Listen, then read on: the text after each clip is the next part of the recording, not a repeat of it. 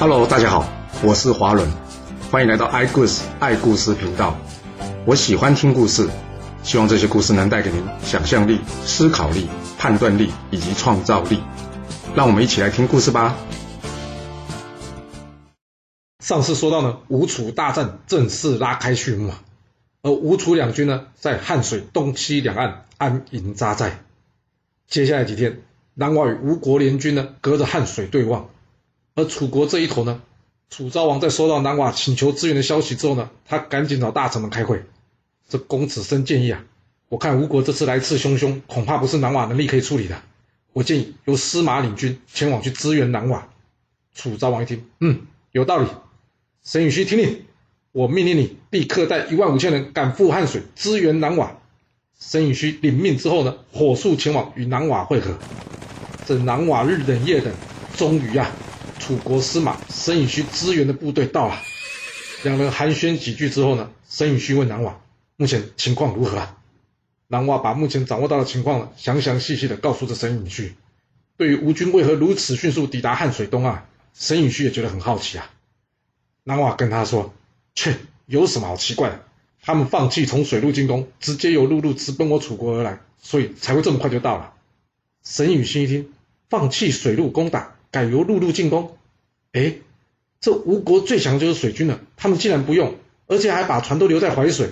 啊，要是战败，他们恐怕连退路都没有，哪有这种用兵方式啊？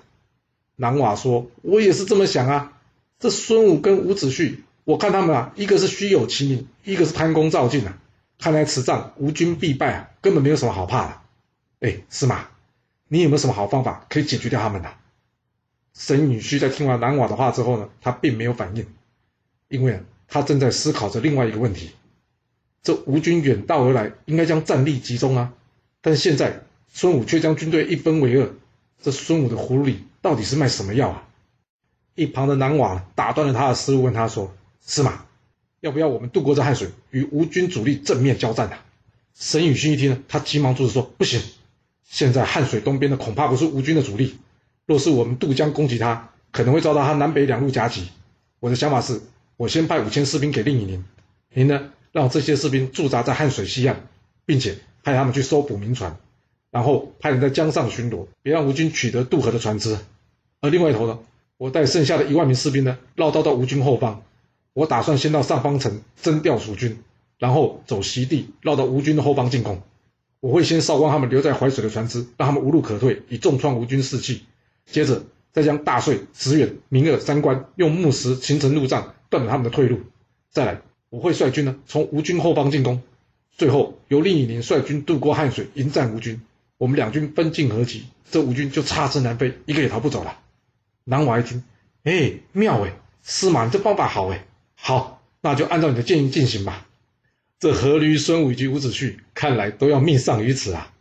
决定好之后，申允胥留下了武成黑率领五千士兵协助南瓦。他自己呢，则是率领一万名士兵呢，先北上方城，去调集其他楚国士兵，准备绕道改由吴军后方进攻。离开之前，申允胥再三提醒南瓦：“令尹呀，这吴军意图不明，我们得谨慎小心，请您务必切记，在我率军从后方攻击吴军之前，您千万不可以渡江迎战吴军啊！”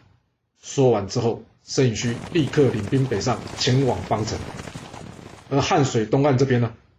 伍子胥看着申允胥移动离开的军旗啊，他笑了笑，跟孙武说：“果然如你所料，这申允胥往北而走啊。看样子他们真想烧光我们的船，让我们无路可归啊。”孙武点点头，嗯，这样楚军的主力算是集结完成了。而楚军中最难处理的申允胥也已经离开了楚军主力，接下来就是引诱南瓦决战了。那南瓦会不会不听沈尹勋的话？渡江迎战吴军呢？沈尹勋离开之后，吴楚两军隔着汉水相望啊。这南瓦一连守了几天之后呢，觉得实在是有够无聊的。而就在这时候，武成黑来拍南瓦的马屁说：“你呀，吴军之所以兵分两路啊，我想应该是深入我楚国之后粮食不济。要是放任他们到处搜刮，这对我楚国来说并不是好事啊。你呀，这吴国竟然舍弃水军，改由陆军进攻。”他们已经算是自废武功了，而司马都已经算准此仗必胜，我看要不要我们渡江袭击吴军，这样就可以抢得头功了。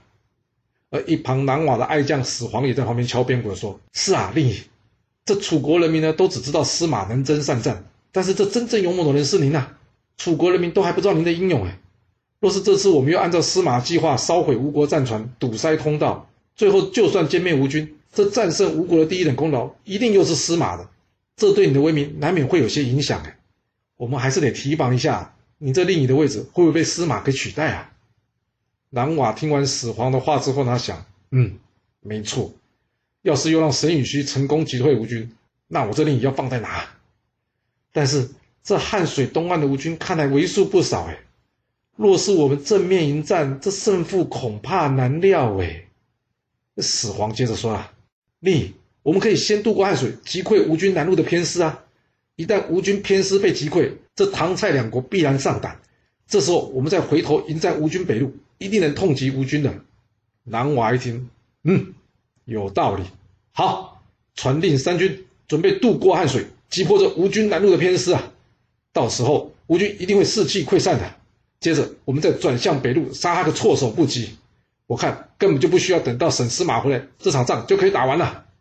隔天，南瓦不按照沈尹虚的计划，亲自率领大军渡江了。终于上钩了。孙武早就料到这南瓦跟沈尹虚呢彼此存在心结，就算沈尹虚上阵给予正确的指示，但是南瓦一定会贪功亲近的。太好了，终于等到机会了。看到楚军渡江，孙武命令南路吴军开始缓缓后撤，同时北路的吴军也正朝着小别山悄悄的移动。南瓦一看，切，去他孙武这胆小鬼，战都还没开始打就给我开始跑。始皇接着说。你，你给我一支军队，让我去追击吴军，好让他知道我们楚军的厉害。南瓦一听，嗯，好，我就在这里等你的好消息啊。这始皇的追兵呢，一路追击吴军，来到这小别山，吴楚两军正式遭遇啊。这楚军列阵，准备给吴军来个迎头痛击。但就在这时候，突然之间，夫盖率领的三百士兵披头散发，个个像个野人似的，手持大棒乱挥乱打。由于始皇从来没见过这种奇怪的士兵跟奇怪的战法。结果，这楚军被吴军一阵乱打之下溃不成军，始皇仓皇的逃回到楚军阵营了。这南瓦一看，有没有搞错啊？你要我与楚军一战，结果第一仗你就给我打个大败而回。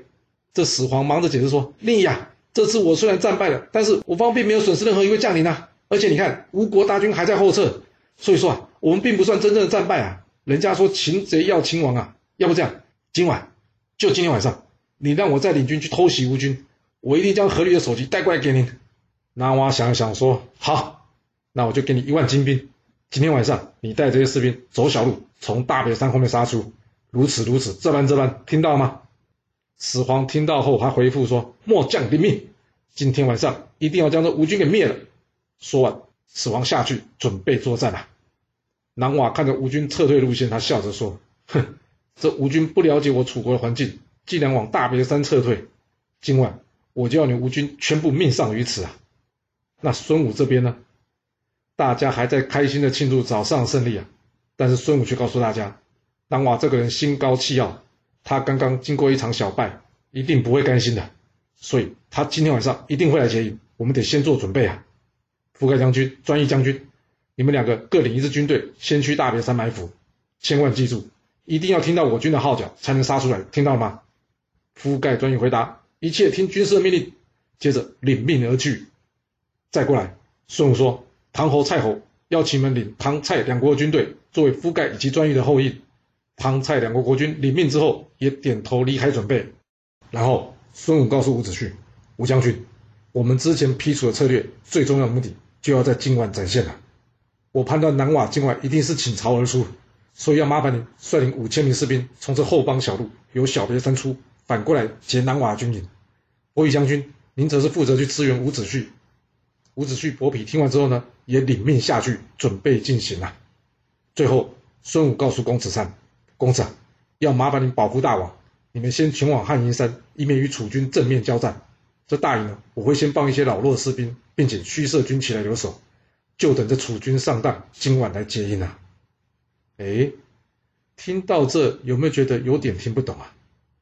孙武说：“之前皮楚策略最重要的目的，就要在今晚展现了。这句话是什么意思啊？我们之前不是有说吗？伍子胥建议将吴军分成三梯，并且学习晋国车轮战的方式对楚国进行骚扰。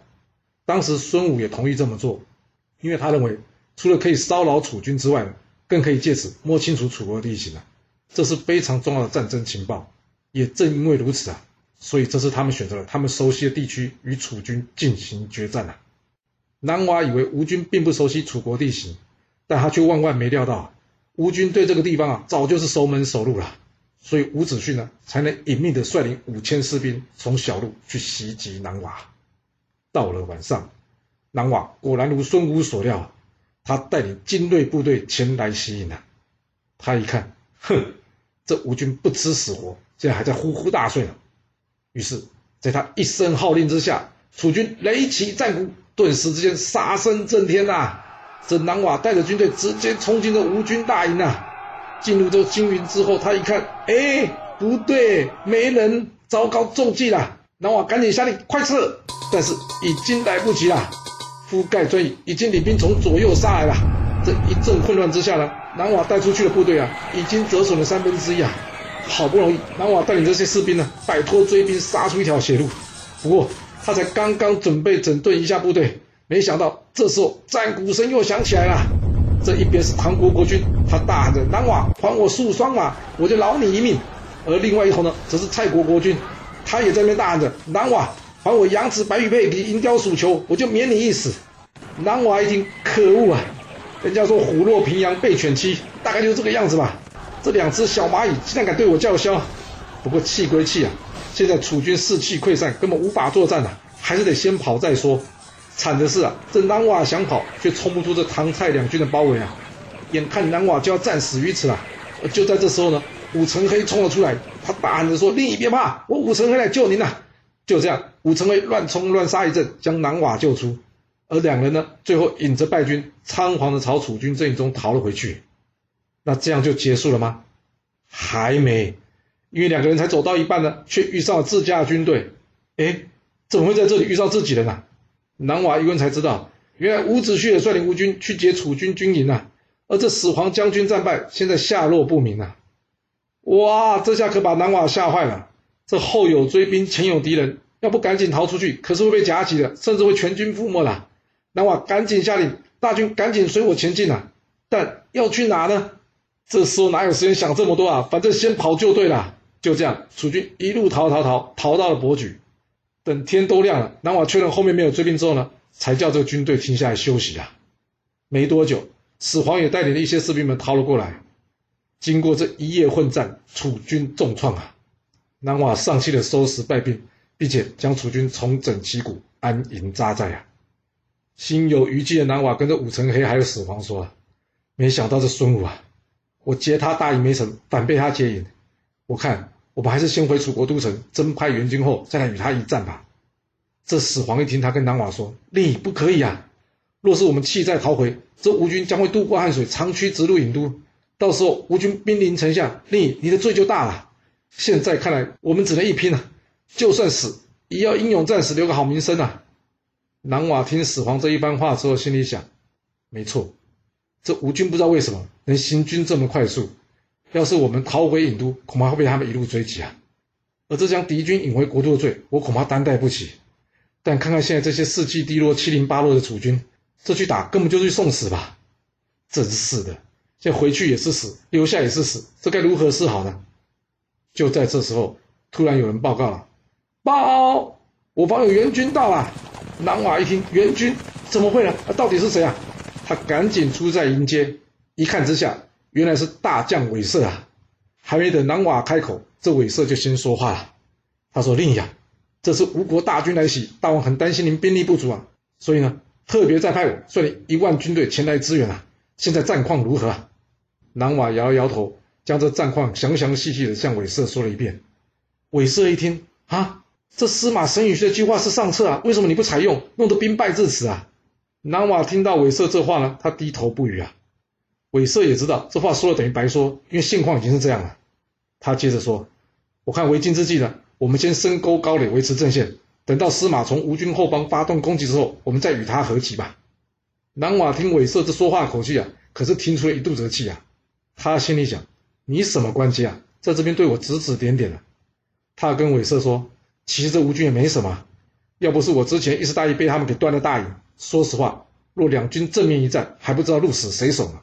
我看这样吧，我们现在有了你这生力军，吴楚两军战力相当，我们可以趁现在楚军士气高昂的时候，跟他决一死战，用不着等到司马来啊。韦色一听，哈，还要打？他心里想，都不知道你这算术是怎么学的，你怎么会算出来吴楚两军战力相当啊？没错啊，两边要是算士兵的人头数是差不多了，但是打仗最重要是士气啊。你看看你这群残兵败将的，若再交锋，我恐怕我楚军会全军覆没啊！你这家伙到底会不会打仗啊？这时韦色呢，可是打从心底的瞧不起这南瓦，所以他再重复一次回复南瓦说。你都弄成这样子了，不适合再战了吧？我看我们还是按照原先司马的规划进行吧。南瓦一听，什么叫都弄成这样子，不适合再战了？他怒火中烧，心里想啊，你这话就是看不起我吧？南瓦仗着自己官阶比较高，他不想理会这韦色，而韦色呢，打从心底看不起南瓦这无能的令尹啊。就这样，两人僵持不下。最后韦色说：“令尹不好意思啊。”在战场上，我只听司马的。司马既然已经说出了要我们坚守不出，我们呢就应该听他的命令。若是令尹有其他的意见呢，那我们就各自进行。说完，两人不欢而散，各自分开扎营了。这楚军一分为二，对外说的好听的叫互为犄角之势啊。犄角之势是什么意思啊？犄角之势啊，就是将兵力分布于不同处所，以便牵制或是夹击敌人，或是互相支援。不过，由于南瓦跟韦色两军距离啊相隔十多里，根本就难以互相支援，这哪里能说得上互为犄角之势啊？更糟糕的是什么？这两军之间呢还彼此不沟通讯息啊！吴军就算再笨，也可以看得出来这楚国两军不和啊。但是做的这么明显，有没有可能是楚军的一个计呢？韦色援军的到来，让吴王阖闾开始感到不安了。这楚国到底还有多少援军啊？另外，他们两军相隔这么远。难道真的是如情报所显示，因为他与南瓦不和吗？要是这情报是错的，我们贸然攻击楚军，会不会中了他们计，反而被他们给包围了？孙武告诉阖闾说：“没错，联军最怕战败，一旦吃败仗了，就容易溃散。不过从目前迹象显示，韦色与南瓦两军难以互相支援，的确是不和。我方的情报没有问题的。若是大王您担心，我倒是有个方法。”阖閭一听，哦，有什么方法？说来听听呢？孙武说。如此如此，这般这般呐、啊。阖閭一听，他说：“嗯，有道理。不过军师啊，您的计划得稍微修正一下。”孙武问阖閭说：“大王，您的意思是？”阖閭把孙武叫过来，靠近他的身边说：“我的意思是呢，这派出去的将军要换一个人。”孙武一听，他低声的问：“大王，可是伍子胥是去执行这任务的第一人选啊？”阖闾摇摇头，低声的说：“不。”我觉得我弟弟夫盖更合适，你去跟他说吧。孙武一听夫盖，他马上明白阖闾在想什么，所以他立刻转身离开。离开之后的孙武前往去找这夫盖，在向夫盖说明他的计划之后呢，夫盖按照孙武的计划，先是前来找阖闾，他一副充满精神的样子来见阖閭。他跟阖閭说：“大王，这南瓦向来不得人心。”而这韦色前来支援，却不受南瓦的军令约束，看来楚军内部已经是乱成一团，没有士气啊！要是你同意，我这就领兵去破这楚军，你看怎么样？阖閭回答夫盖说：“这楚军人数众多，要是我们战败怎么办啊？还有啊，这么明显的错误，谁能保证这不是楚军的诱敌之计啊？”夫盖说：“大王，要是您担心，要不要问军师的意见？”何律说：“不要，刚刚我们已经讨论过了这件事，让我再想想，下去。”哎，这到底是怎么回事啊？这人选不是吴王阖閭所选的吗？那他是在演哪一出啊？要知道，战场上变化莫测啊。若是这真的是楚军的诱敌之计，一旦吴国大军奔袭南瓦，却落得失败收场，这唐蔡两国的联军很可能会动摇，影响联军士气而瞬间瓦解。虽然孙武判断不会有这问题，所以呢，他要请伍子胥出战，但吴王却认为让夫盖以个人名义出战呢，会更为合适。因为若一战得胜，后方吴国大军可以立即跟上，扩大战果；但若不幸战败，这是夫盖个人的冲动行为，并非吴王指挥不力。只要能将夫盖救回，尚不至影响联军士气。而且夫盖是吴王的弟弟，吴王对他的惩处可以网开一面，这样就可以达到孙武的目的，又可以降低风险了。覆盖下去之后，他仰天长叹呐，他故意抱怨的说：“再这样拖拖拉拉的，将错失战机呀。”嗯，大王做大王的事，我覆盖将军呢，则是要做我将军做的事啊。这机会绝对不可以失去啊！说完，他转身离去啊。其实覆盖的叹气不是演的。而是真的，因为吴王的计策听起来都很合理，但是要是从覆盖的角度来看，战胜是我覆盖违反军令，而这一功一过相抵，我还有功劳吗？但要是战败呢？我就是违反军令了，就算大王肯饶我一死，那我不就得感谢大王到五体投地？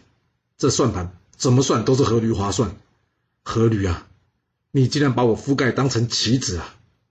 不过没办法，他是王，我只能听他的，除非我是王。切，其实夫盖的担忧，孙武也知道，但他也看出了吴王阖闾的意图啊。因为这夫盖有万夫莫敌之勇，但是却不甘屈居于人下。同时，由于他是阖闾的弟弟，换句话说，夫盖也是王位的继承候选人呐、这过三关，奔袭汉水东岸，引诱楚军。若是这一战得胜，除了孙武，夫盖将是头号功臣啊。这将来在权力上要如何分配，就会是个难题。阖闾此举，一则可以压低夫盖功劳，另外也等于埋下可以随时除掉覆盖的理由。这宫廷斗争的激烈可不输战场啊！但孙武能说什么呢？现在正在作战啊，一切必须以战胜为目标，要不然将会是成千上万吴国士兵生命的损失啊！吴楚大战进入到关键的博举之战啊，这覆盖能顺利成功吗？还是其实这是楚国所设下的计呢？这故事会如何的发展呢？我们到下次才能跟各位说喽。好了，今天就先说到这。若喜欢我的故事，记得动动您的手指，给我五星评价，或是追踪、订阅以及分享哦。当然，也欢迎您留言分享你对这一集的想法，或是你也可以请我喝一杯咖啡或是饮料，让我有持续创作的动力。其实历史。就是顶层阶级的生活记录，了解他们的思考方式以及作业模式，才有机会改变您的未来。谢谢您来听我说故事，我们下次再见喽。